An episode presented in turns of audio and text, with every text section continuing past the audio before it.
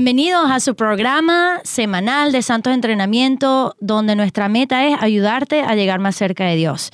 Hemos sido súper afortunados estos últimos domingos de poder hablar sobre temas pro vida, sobre temas del amor, sobre temas de la santidad matrimonial. Hoy tenemos un invitado súper especial que yo estoy contenta, es decir, yo estoy contenta porque em, sé que voy a aprender muchísimo hoy. Gracias Iris, por cierto, por estar con nosotros también. Y bueno, para yo no hacer una mala introducción, porque me encanta su currículo, lo hubiese tenido aquí, yo sé que te hubiese dado un poco de pena si le leo todo, pero ¿por qué no nos dice quién eres, de dónde vienes y un poquito de, de tu fe y de, y de todo eso? Perfecto, pues muchas gracias primero por la invitación y de verdad también a los hermanos que sintonizan. Bendito sea el nombre del Señor. Pues yo me llamo Omar Arbaje. Yo soy médico de profesión, vengo de Santo Domingo, la República Dominicana, y allá entonces estudié la medicina y trabajé varios años en centros privados y públicos. allá se llaman dispensarios médicos de una parroquia, ah, que es como una unidad de atención primaria eh, con servicios básicos, pero que está adosado a una parroquia.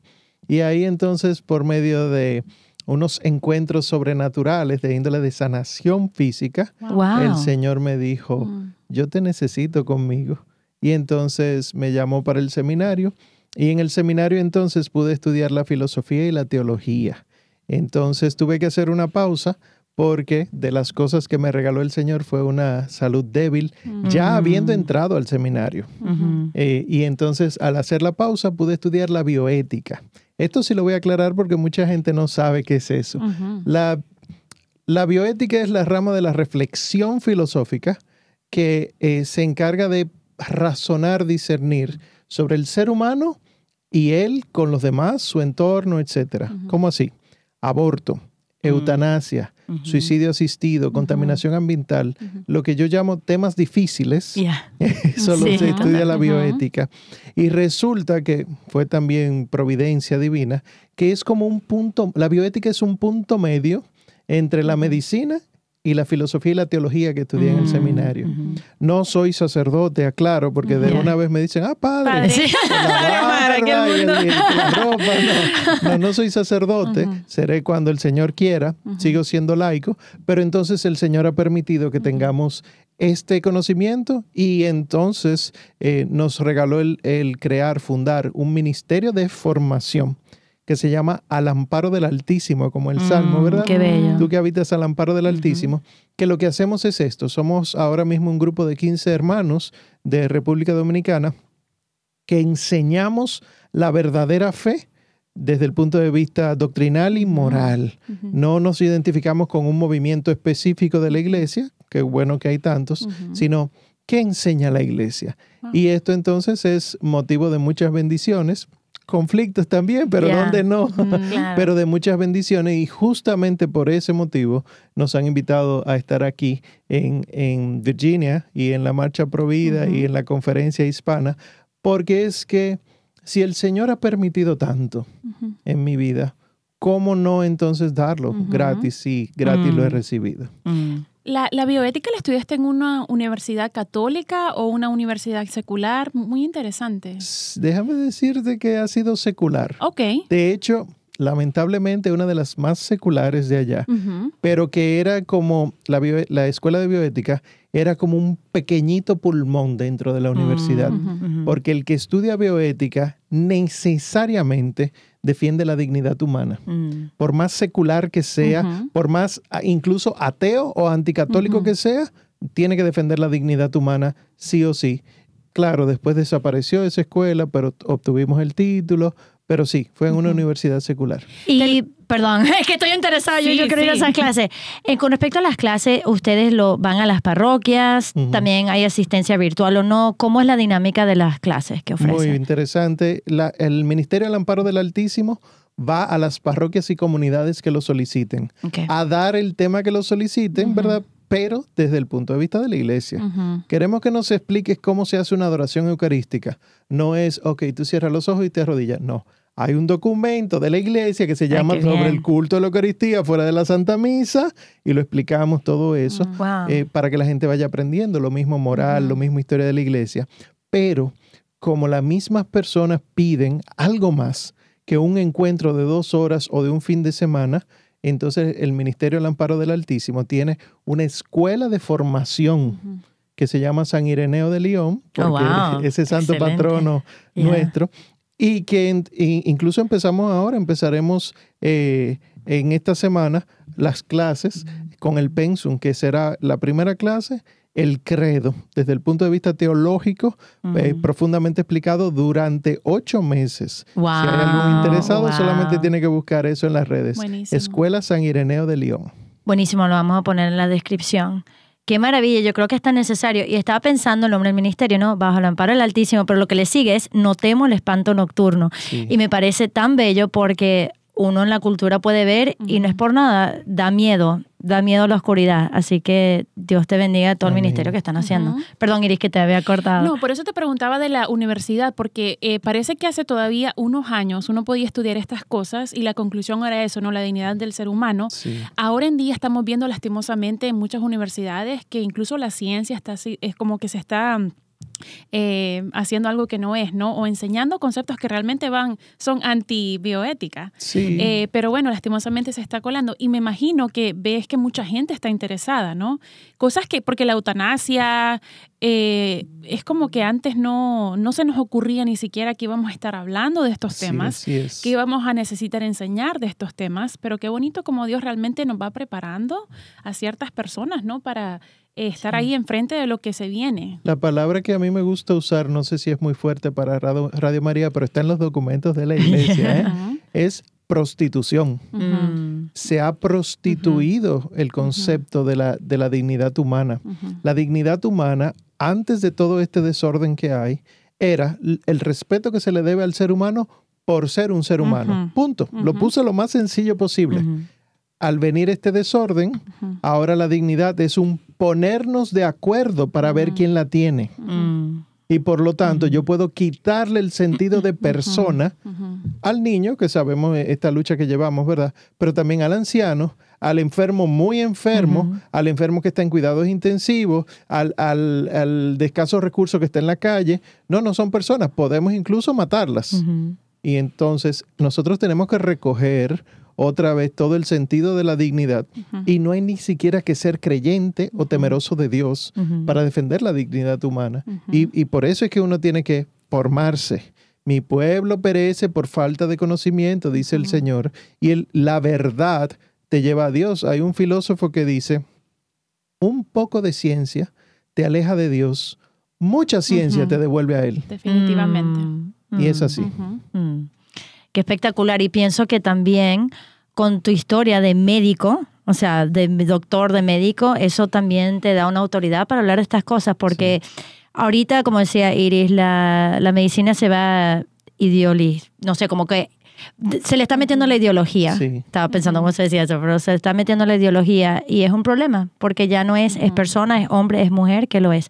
Y creo que siempre ha habido problemas esto a nivel de sexualidad, siempre ha habido un nivel de como tengo esta atracción, significa que es bueno por tan solo tenerlo. Sí. Em, porque deseo, si quiero ser libre, debo hacer lo que deseo. Entonces eso se ha corrompido o para utilizar tus términos, se ha prostituido Ujú. y ya es muy confuso. Muy Así confuso es. todo el tema. Y lamentablemente no es que es algo nada más cultural, sino dentro del matrimonio también y dentro del matrimonio católico. Yo recuerdo, yo daba muchas charlas de teología del cuerpo a los jóvenes y había una mentalidad que tenía que ayudarlos a entender que no es abstinencia ante el matrimonio, después me caso y véngase lo que sea. Exacto. Es como una idea como que virtud antes y después Ujú. lo que yo quiera después. Y yo creo que no sé, yo creo que a veces se ha metido esa idea. Entonces hoy también quisiera hablar un poquito de eso, de, del don de la sexualidad dentro del matrimonio, em, qué dice la iglesia de, de la sexualidad dentro del matrimonio, para qué fue creado. Entonces vamos a tener una conversación de eso para que se puedan aclarar quizás algunas cosas, unos malos conceptos que tenemos también. Mucha gente piensa automáticamente en la teología del cuerpo de San Juan Pablo II, pero yo voy un paso antes, que es antropología teológica. ¿Qué es eso? ¿Cómo nos revela la escritura que es el hombre? Mm. Nosotros sabemos, sabemos que somos cuerpo y alma, pero lo que mucha gente olvida es que el cuerpo no es perfecto, es perfectible. Mm. Y el alma no es perfecta, es perfectible. Aclaro, por si acaso hay alguien que escucha y ve y no entiende. Perfectible es que puede, tiene la posibilidad de alcanzar la perfección. No necesariamente la, la alcanza, Mm. pero tiene la posibilidad. Ahora, ¿cómo la alcanza la perfección del cuerpo y el alma? No es por medios propios. Un ciego no puede guiar a otro ciego. Esta es la antropología teológica, que yo sé que estoy siendo muy básico, pero cuando hablamos de sexualidad en novios, sexualidad en matrimonio, sexualidad en la vida consagrada, se nos olvida y creemos que yo y mis decisiones son buenas y válidas. No, no, no son buenas. Pueden alcanzar la bondad, Mm. pero no son buenas y no son válidas Mm.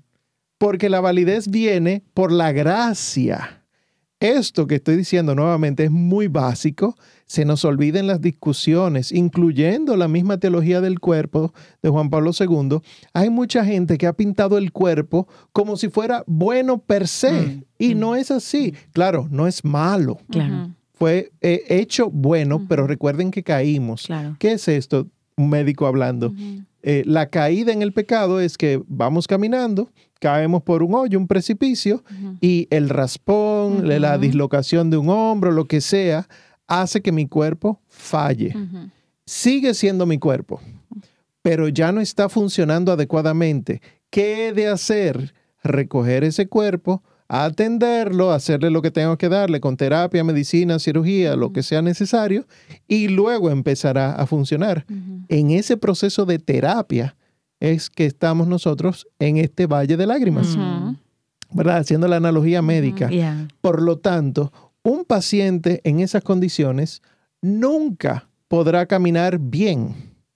Hay que esperar que se sane. ¿Dónde está el error de las ideologías actuales? Que porque todos somos pacientes enfermos, entonces la enfermedad es lo normal. Mm. No, no es lo normal. Muy bien, muy bien dicho. sí. ¿Se entiende eso? Entonces, yéndonos a la antropología teológica, es decir, ¿quién es el hombre conforme a criatura de Dios? Fue creado por Dios. Primero, el hombre no se dio a sí mismo la existencia. Yo no dije, quiero ser, por lo tanto, el ser no es mío. Mm. El ser me fue dado. Esto es catequesis. No, excelente, sí, sí. El ser me fue dado. Segundo, cuando se me dio el ser, se supone que el que me dio el ser está por encima de mí. Es no solo creador, sino por encima de mí en autoridad, en fuerza, en conocimiento, etc. Tercero, cuando se me da el ser, se me da en, en un binomio inseparable que es cuerpo y alma. La iglesia ni siquiera dice que nosotros somos el alma en un cuerpo, ni un cuerpo con experiencia espiritual. La, utiliza una expresión en latín y nunca ha dejado de usarla, que es corpore et anima unos. Ujú. ¿Qué significa? Cuerpo y alma unidos, uno. Por lo tanto, si el cuerpo y el alma yo los separo, desde que el alma se separa del cuerpo, el cuerpo muere. Y el alma pasa a la presencia de Dios. El, alma no deambula. Son excepcionales los casos que han visto exorcistas de que haya almas en pena y siempre son un producto de catequesis del Señor.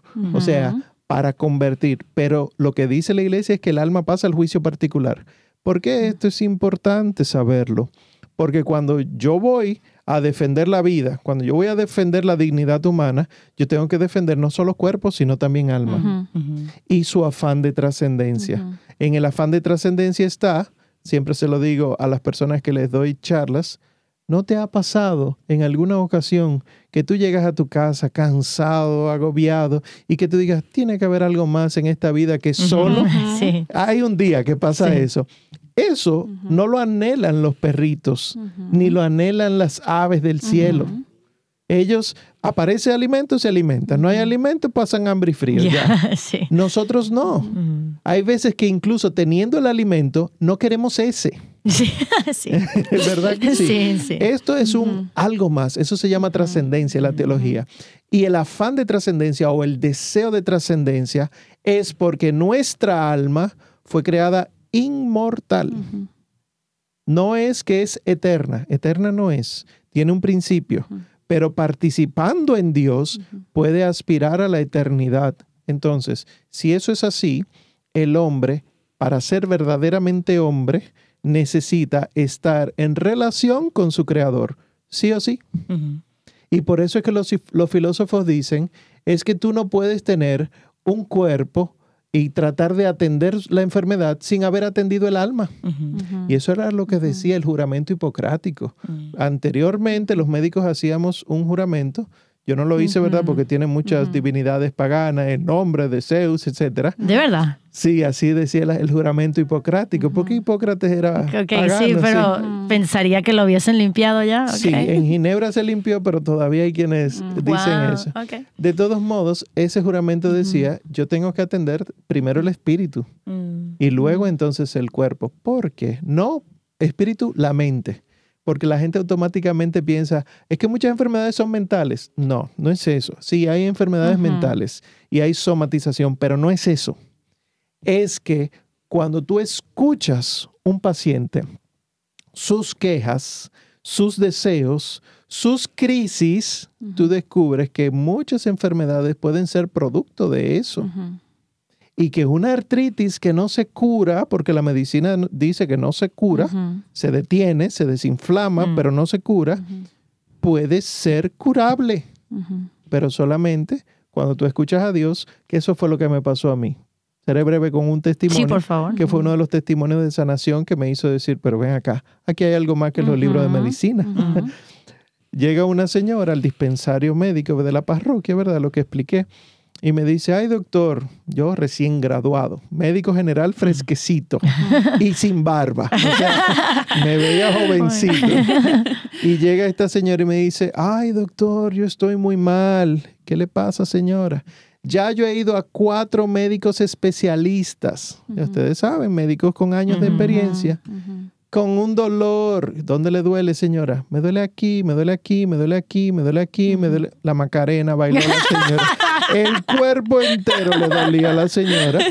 Y me dice, y yo vengo donde usted como último recurso.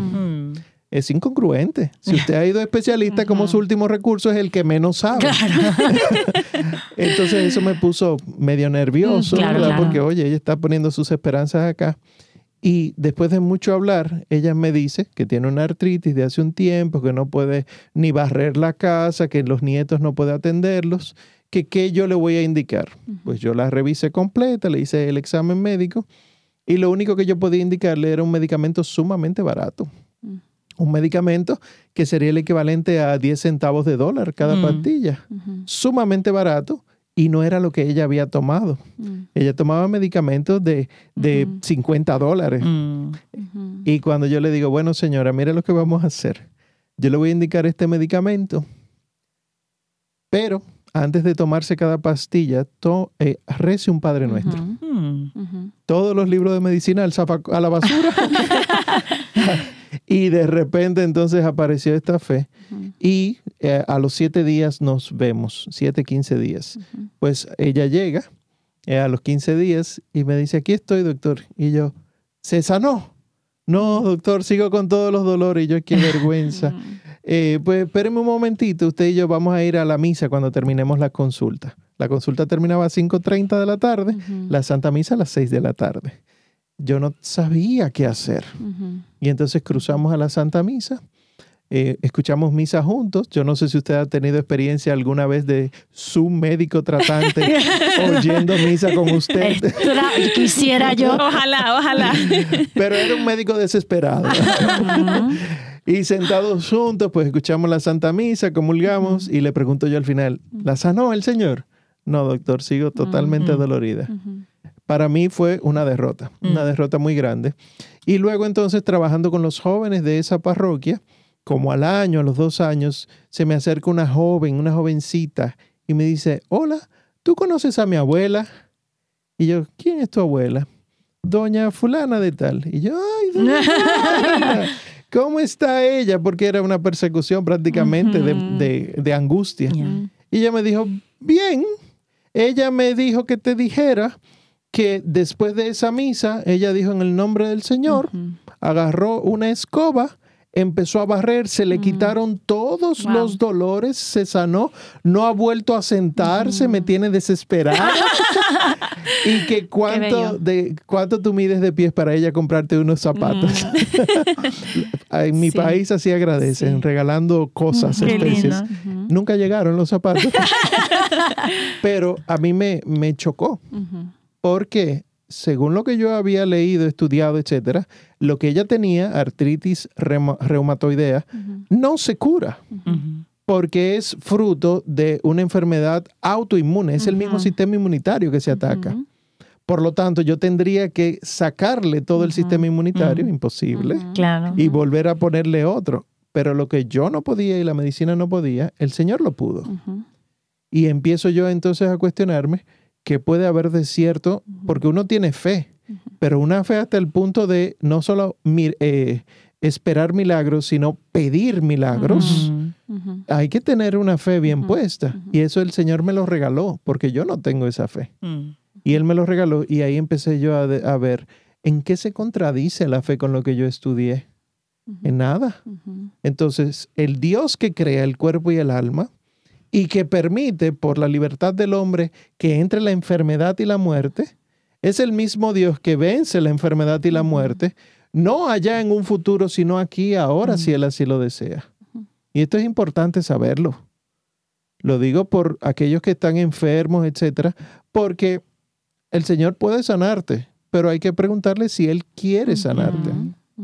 Conozco también el caso de una jovencita, eh, una niña, que nació con un síndrome que la mantenía en cama. Ella estaba desfigurada en algunas partes y nunca se paró de esa camita y vivió hasta los nueve años y luego muere. La familia, los, los amigos, etcétera, todo el mundo oró para que la niña se sanara y se levantara. Y llegó a donde mí el caso, Omar, tú que tienes tanta fe, la gente cree que sí.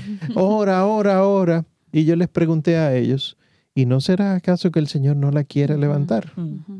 ¿Por qué tú dices eso? No seas así. Yo, esa niña ha logrado, con su poca existencia y su no salir de cama, que más gente ore, más que lo que tú y yo hacemos. Y esa debe ser nuestra, nuestra manera de ver el mundo es interesante escucharte hablar porque uno puede agarrar la Biblia y lo lee y dice, ah, qué bonito lo que ocurrió hace dos mil años. Pero escuchando tu historia, me venía la hemorrágica. Sí. He gastado todo. Así es. No puedo nada. Y, es bello porque siempre, siempre es la fe de la persona y también es siempre la fe de los amigos que lo traen a Jesús. Entonces yo digo, qué maravilla tu fe en ese momento de decir, bueno, vente a la misa. Sí. Y la señora, como cuando le dicen, ah, te quieres sanar, párate y agarra, que la señora dijo, ay, me quiero sanar, pero agarró la escoba. O sea que aquí me encanta porque es la Biblia haciéndose vida. Así es. la Biblia haciéndose vida. Y la gente piensa que eso es un libro de historia.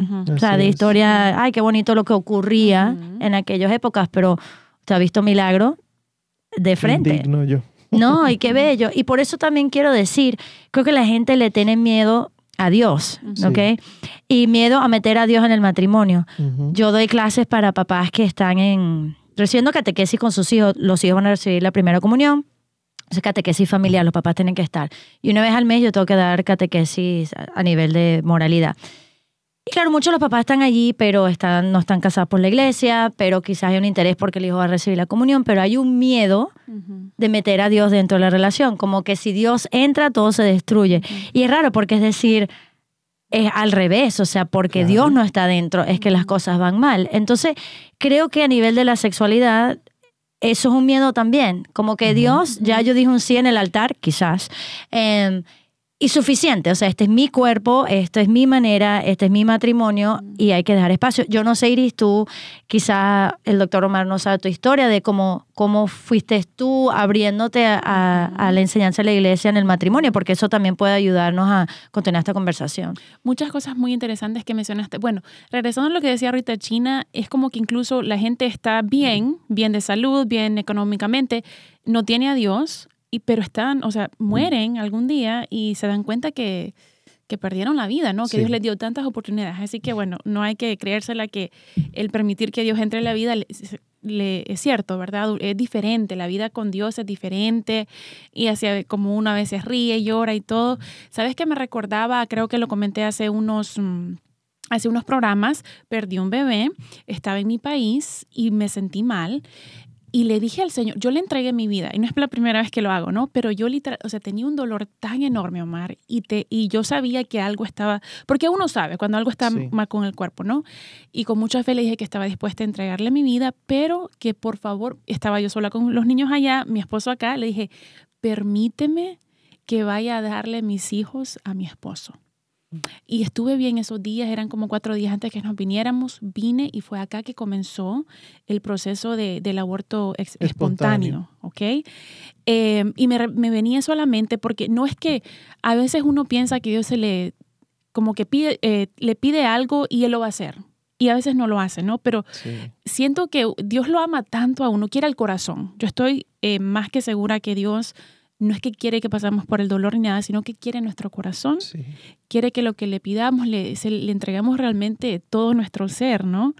Eh, y, se, y, se, lo pedí de esa manera y bueno, estoy más que segura y me da tranquilidad, ¿no? Pues le perdimos al bebé, pero estoy muy tranquila porque sé que fue la voluntad de Dios, eh, una, un regalo tan grande el yo estar acá con mis doctores aquí de Chepeyac, que ya hablamos un poco, son doctores en católicos, no me tuvieron que operar, eh, pero uno puede ver la bondad de Dios. Momentos difíciles, pero Él es más grande que todo, ¿no? Claro que sí. Así que Él lo va acomodando, lo va arreglando y, y, como dices tú, ese, ese llamado a rezar por uno, por otras necesidades que hay, eh, el estar pendientes. Me encanta la manera que cito, nosotros hacemos homeschool y me encanta la manera que la escuela de los niños les enseña acerca del alma, porque les dice, el alma no solo está en una parte de tu cuerpo. Por eso cuando cometes un pecado con tus manos también dañas tu alma, porque está, eh, tu alma también está ahí en lo que haces, ¿no? Que uno puede pensar, bueno, el alma no está ahí, así que uh, me encanta de esa manera de, de, cómo les enseñan que realmente el alma está, somos cuerpo y alma, como dices. Eso del, del, alma hay que devolverlo en las universidades a las ciencias. La medicina se ha olvidado del alma. Eh, lo digo, ¿verdad? Hago un mea culpa universal. La medicina se ha encargado solo de tratar el cuerpo y por eso nosotros vemos el culto al cuerpo. El paciente pedía una cirugía estética solo porque sí y se la dábamos. Y por eso ahora mismo un mal llamado cambio de género, cambio de sexo, posible, porque es que ya el médico no es médico, sino un proveedor de servicios de salud. En mi país hay una ley que así es que le llama a los médicos, proveedor de servicios de salud, y a los pacientes les llama usuarios. Entonces el paciente no es el que padece, de ahí es que viene paciente, sino que es el que pide algo. Y el médico tiene que dar, y, y si se vende la conciencia, pues el médico hace lo que sea, lamentablemente. Eso que tú decías que estamos enfermos todos y se normaliza estar enfermo. Al mismo tiempo, si alguien está saludable, eh, algo está malo contigo. O sea, el que está saludable está mal. Sí, sí. Tenemos que enfermarte de alguna forma, porque no, no, no está bien que tú estés bien y normal, ¿no? E incluso los médicos que antes tenían que atenderlo a uno, ahora lo que hacen es estar eh, quitando partes de las personas. O sea, es como que butchering, no es como estar cortando el cuerpo, estar eh, deformando. Y mira que el juramento de los médicos dice, eh, primum non nocere, primero no haré daño y luego atenderé sus enfermedades. Así es que empieza el juramento. Yo no debo como médico nunca recibir un paciente y hacerle daño de ningún tipo al tratar una condición de salud pero hasta tal punto estamos tan mal que un embarazo es considerado una condición de salud y no como algo natural. Fíjense que el embarazo se llama no deseado y ya automáticamente lo asignamos como si fuera una enfermedad y hay que darle una terapia. No, si es no deseado, lo que tenemos que ponerte a ti es a desearlo, claro. con acompañamiento, etcétera.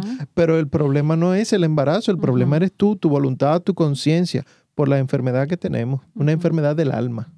No, es terrible. Y una de las cosas, yo creo que trabajando con los jóvenes, me he dado cuenta que obviamente no han tenido ningún tipo de recurso ni de catequesis o ni de filosofía, de, pensar. De pensar. Y una vez hablando con él, decía, bueno, porque hace muchos años en California, en el zoológico, uno podía ver los elefantes, podía ver los distintos animales, pero había mm, una jaula, por así decirlo, que era como una caja transparente y había un hombre adentro. ¿Ok? Y decía humano. Entonces, como el humano es un animal más. Un animal más. Ajá. Y entonces yo se lo enseñamos a los chicos y hablamos de eso. ¿Somos igual que los animales? Y algunos decían que sí, algunos decían que no. Pero era interesante porque le decía, le daba un ejemplo que las niñas se quedan como que está, está un poco loca. Decía, hay un cocodrilo y si el cocodrilo, por ejemplo, se cae un bebé y se come el bebé, ¿está mal? Y dice, bueno, obviamente está mal, pero digo, moralmente lo puedes culpar. Y dice, no. Ese mismo hombre que estaba en esa jaula hace lo mismo al bebé. Se puede culpar, claro, por si somos animales, pero lo que pasa es que, claro, ellos poco a poco van entendiendo el animal actúa por instinto, el ser humano, aunque pueda tener pasión e instinto, ¿verdad? Tiene conciencia, tiene voluntad, pero eso no es lo que está siendo enseñado. Lo que está siendo enseñado es todo lo que tú desees, todo cualquier instinto que tú tengas, esa es la libertad, actuar sobre eso. Entonces, animaliza a las personas. Y, perdón, me parece que Chesterton que dice que no solo animaliza, sino que pone por debajo del animal. O sea, cuando uno quita lo sobre, él dice, cuando quitas lo sobrenatural a lo natural, mm. no queda lo, lo, natural, sino lo antinatural.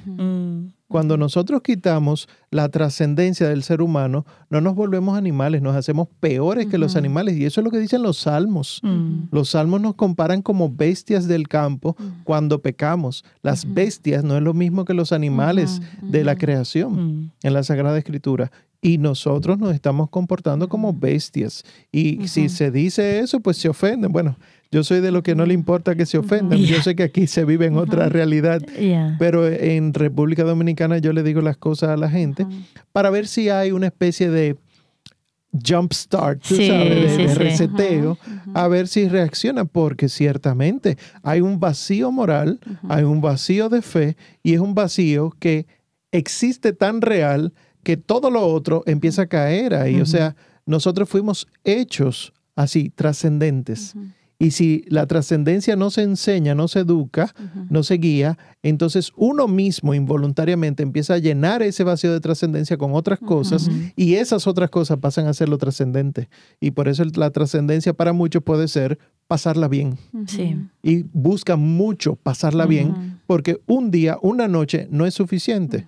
En, en, muchos aspectos. Otros lo que hacen es acumular, acumular objetos, acumular personas, lo que sea, porque la trascendencia implica un, un, un, algo eterno que nosotros necesitamos que sea llenado, pero que en nada en este mundo lo vamos a encontrar. Y pienso que por eso también es tan importante el testimonio.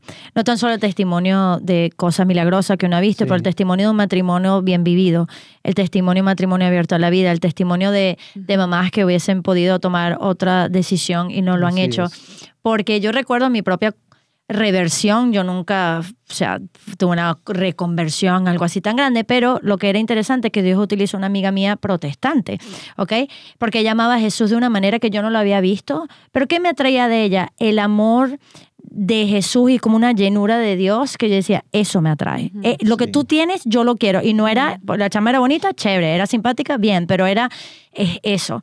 Y ella no es que me estaba evangelizando, de hecho yo le doy gracias a ella porque me hizo más católica, porque ella me hacía preguntas y yo, ah, no sé, y eso ayudó mi proceso.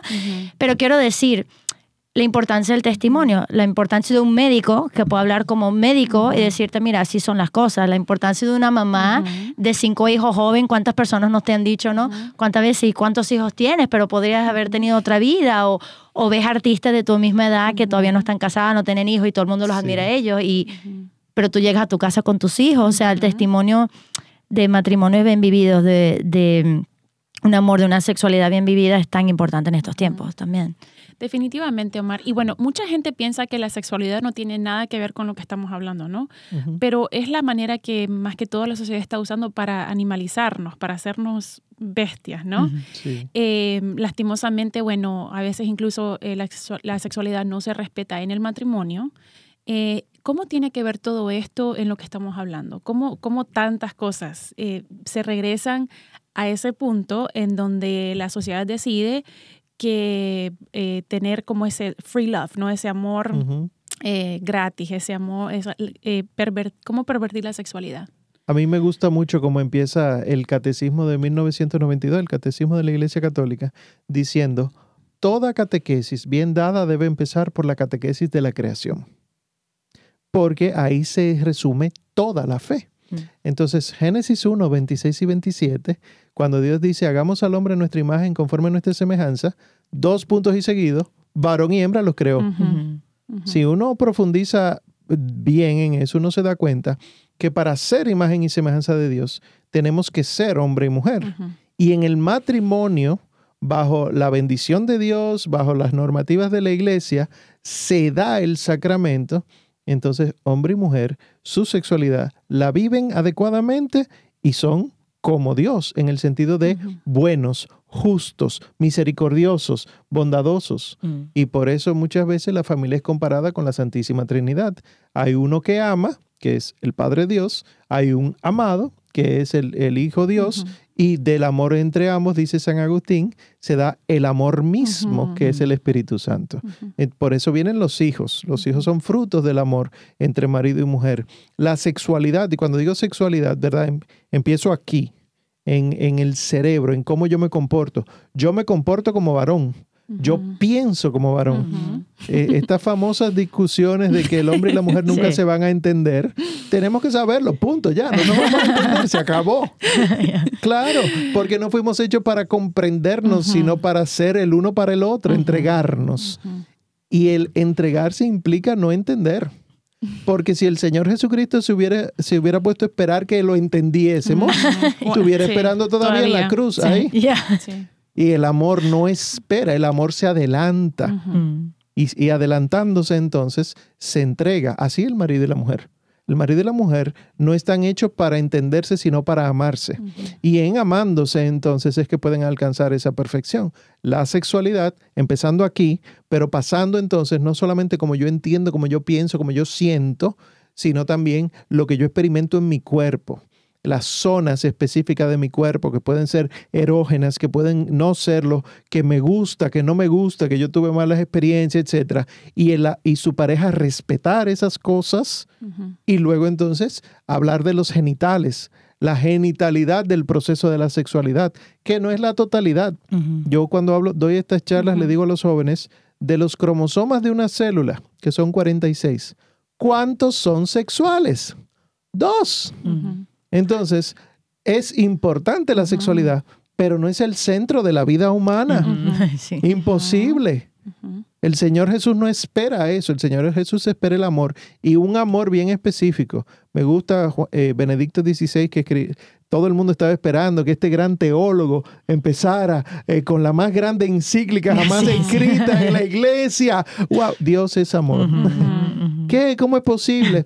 Sí, y él explica como Dios es amor, tenemos que saber que Dios no es un amor filia, un amor de gusto, ni tampoco es un amor eros prostituido, un amor de toques, de abrazos, de besos, sino que es un amor agape, de entrega, de abnegación. Es decir, el, en esta relación de esposos, quien menos importa soy yo.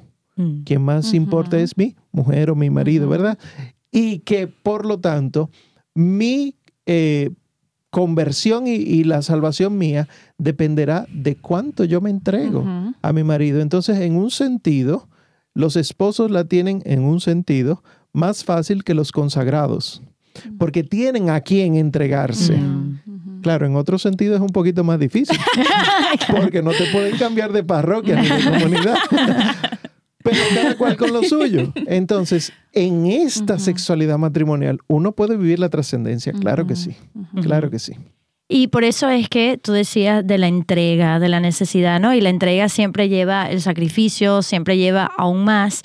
Y claro, pero la gente nuevamente no está aspirando a un amor ágape, está esperando un amor erótico o sencillamente totalmente egoísta, ¿no? Entonces, pero se mete, entonces yo tengo derecho, yo... Y claro, es una mentalidad distinta. Comentaba lo de antes, Iris, porque tú estabas bien formada y todo, pero siempre había aspectos de la enseñanza de la iglesia a nivel de la sexualidad que no se entendía. Y tú una vez comentabas sobre tu experiencia de entender qué decía la iglesia sobre la sexualidad dentro del matrimonio ¿Y cómo te cambió? Pero no, no fue que fue fácil recibirlo. Háblanos un poquito de eso. Sí, recuerdo, bueno, uh, cuando estábamos ya comprometidos y yo ayudaba en la parroquia, es que es un tema que a veces de, niño no se lo enseñan a uno, ¿no? Gracias a Dios creo que hoy en día estamos haciendo un muchísimo mejor trabajo en formarnos, en poder hablarlo con los hijos, ¿no? Pero de, pequeño a uno no le decían nada. Y entonces recuerdo que cuando estaba joven miraba la tele y cada... Eh, anuncio de anticonceptivo, perfecto, ese voy a usar yo cuando me case. O sea, porque no tenía, tenía cero idea de lo que enseñaba la iglesia. Y en la iglesia un día agarré un panfletito, lo que la iglesia enseña de los anticonceptivos. Y yo dije, wow, chévere, tal vez recomiendan alguno. Vamos a ver qué es lo que dice, ¿no? Y, y recuerdo que comencé a leer y, y, como dices tú, esa palabra que uno se hace bestia es, es que es algo animalístico, que sale de uno cuando uno se entera, ¿no? Porque me recuerdo que me puse caliente y tenía como que lágrimas calientes, así yo sentía, y le llamé a mi esposo en, en ese tiempo, mi, mi prometido, ¿no? pero, pero mira lo que dice la iglesia, pero ¿quién es la iglesia para decirnos? Y entonces nos vamos a llenar de hijos y cómo vamos a hacer, ¿no? Y fue tan bello porque, como dices tú, o sea, porque yo me sentí como que vulnerable quizás en ese momento de mujer, como miedos, ¿no? Uno de, de mujer es como que miedosa y como que se lleva de las emociones, así que no sabe cómo... Pero él se portó así como que, como el hombre que es, así bien varonil, tranquila, Hani, no te preocupes, vamos a aprender eso que planificación que, familiar, que, lo que dice ahí. vamos a aprender cómo se hace eso, vamos a hacer lo que dice la iglesia y vamos a estar bien, no hay problema, ¿no? Y inmediatamente, Omar, o sea, él en su casa, yo en la mía, pero como que me entró una paz increíble. Y yo dije, ok, va a estar todo bien, vamos a aprender y todo, ¿no? Y pues aprendí muchísimo acerca de los anticonceptivos, viviendo, fui viendo la conexión con el aborto y todo esto. Así como que se me encendió una chispa tan bella y es como que somos felices ahora. Eh, vivimos una sexualidad muy bella en el matrimonio. Eh, no tengo miedo yo que Ulises me vaya, me ande engañando, tampoco él a mí. Entonces es como que trae una pureza al matrimonio. Es como que uno puede realmente disfrutar el matrimonio, pero al mismo tiempo una pureza, una alegría. Eh, y uno simplemente tiene que aceptar, aceptar lo, lo, que Dios nos ha enseñado, ¿no? Eh, pero por eso es muy importante estos temas. ojalá que lo compartan con las personas que lo, lo, necesiten, que mediten ¿no? en lo que estamos hablando para que también nuestros amigos puedan eh, ir profundizando más acerca de ese tema. Es, es como el médico ve el cuerpo cuando yo como médico veo un cuerpo eh, que no está funcionando bien, una enfermedad, yo no le doy algo de fuera que es ajeno al cuerpo, mm. sino lo que el cuerpo necesita. Un cuerpo está sano cuando está funcionando él solo por su cuenta, no necesita algo externo. Entonces, si eso es así, para el corazón, para los pulmones, para los intestinos, eso también es así para el aparato reproductor. Entonces, si el aparato reproductor funciona de una manera específica para tener o no tener hijos, ¿por qué tengo yo que empezar a dar anticoncepción? Yo a los jóvenes les estoy dando en los colegios una charla sorpresa, que es, yo compré una cajita de anticonceptivos orales. Mm. Y entonces abro la caja y le saco el, blister con las pastillas y le explico cómo son 28 días, que ninguna de las aquí presentes tiene un ciclo de 28, ¿verdad que no? De 30, 31, etcétera. Por lo tanto, estoy sometiendo a tu cuerpo a un ciclo que no es suyo hormonal y después le saco la posología, que es el, el panfleto que tiene dentro la cajita, y se lo desdoblo. Un asunto de este tamaño. Y de las, eh, en uno específico que compré, eh, de las siete columnas, seis y media son de efectos secundarios. Y estas cosas están. No se dicen, no se te dice eh, el consumo excesivo de alcohol es perjudicial para la salud, ¿verdad? Como dice eh, el, del alcohol, pero está ahí. Entonces, si yo entiendo verdaderamente que el cuerpo funciona de una manera específica, por ahí es que debe empezar el estudio del cuerpo, yo tengo que saber que cualquier cosa que impida que el cuerpo funcione adecuadamente le hará daño. Le hará daño. Y esa es la anticoncepción. Y por eso, no solo dentro del matrimonio está mal, usar anticoncepción está mal. Punto. Es motivo de pecado mortal. Y eso es importante que se hable claro. Se hable claro, porque a veces la idea es ante el matrimonio no, bueno, porque nadie debería tener relaciones, pero ante el matrimonio sí. Pero ni siquiera a nivel quizás vamos a hacerlo así, quizás hasta a nivel más sencillo, hablando con las chicas, siempre les digo, ¿Tú te tomas una pastilla cuándo? O sea, siempre les pregunto, ¿para cuándo te tomas una pastilla? ¿Cuándo te sientes mal? O sea, cuando algo está mal con tu cuerpo, en teoría te tomas una pastilla. Tú en la cabeza te tomas la pastilla. Exacto. O sea, que subliminalmente tomar una pastilla dice que tu cuerpo está mal y tu fertilidad no es una enfermedad. O sea, no, no, no es nada enfermo, tu cuerpo no está enfermo. Porque te da la mentalidad de de enfermo y, no lo es. Entonces, las chicas sometidas a tantas cosas, pobrecitas, y bueno, los varones también, porque esto los va a afectar a ellos también, sin entender que como son creados es perfecto como es, que ya Dios tiene un plan perfecto, ¿no? Entonces, yo creo que esta idea de, me encanta siendo médico, la idea de la salud, ya el cuerpo tiene una salud natural, o sea, no hay que estar inventando tantas cosas. Y por otro lado, Iri, siempre has dicho, yo me acuerdo todo lo que tú dices, y me encanta que lo digas porque me parece tan bello de parte de mamá. Eh, y podemos hablar de esto en el siguiente programa que vamos a expandir un poco los temas que hemos abierto hoy.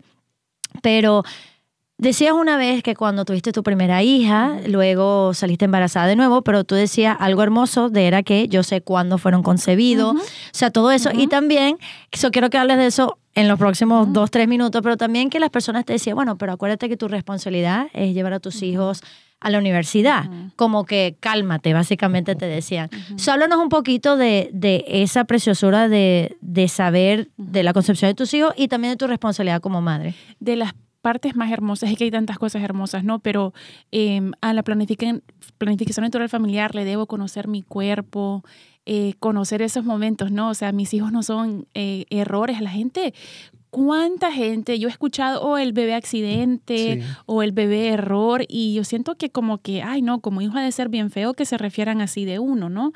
Eh, yo sé la fecha de concepción de mis hijos, eh, que si era cumpleaños, que si era feriado, que si era cualquier cosa, y cuando yo lo veo, eh, y cuando este, me están molestando y, está, y necesito un, un poquito más de paciencia, recuerdo el momento en que decidimos que vinieran al mundo, y parece mentira, pero como decías, la señora fue curada y a mí me llega una gracia sobrenatural de tener un poco más de paciencia, ¿no? Y recordar ese momento hermoso que decidimos traerlo y es súper bonito. Así que eso, bueno, pasa bastante. Eh, y también, ¿cuál fue la, otra que me dijiste? La otra es lo que me encanta porque hay personas que dicen, bueno, con la planificación natural quizás va a tener más hijos y, dicen tu responsabilidad es... Correcto. Yo le, le, dije a una persona en el trabajo una vez, no, no, mi responsabilidad es llevarlos al cielo. Punto. Si van a la universidad y está en el plan de Dios, van a ir. Si no, no van a ir y van a ser igual felices. Ahora, bueno, como están las cosas todavía peor, ¿no? Mejor que no vayan casi.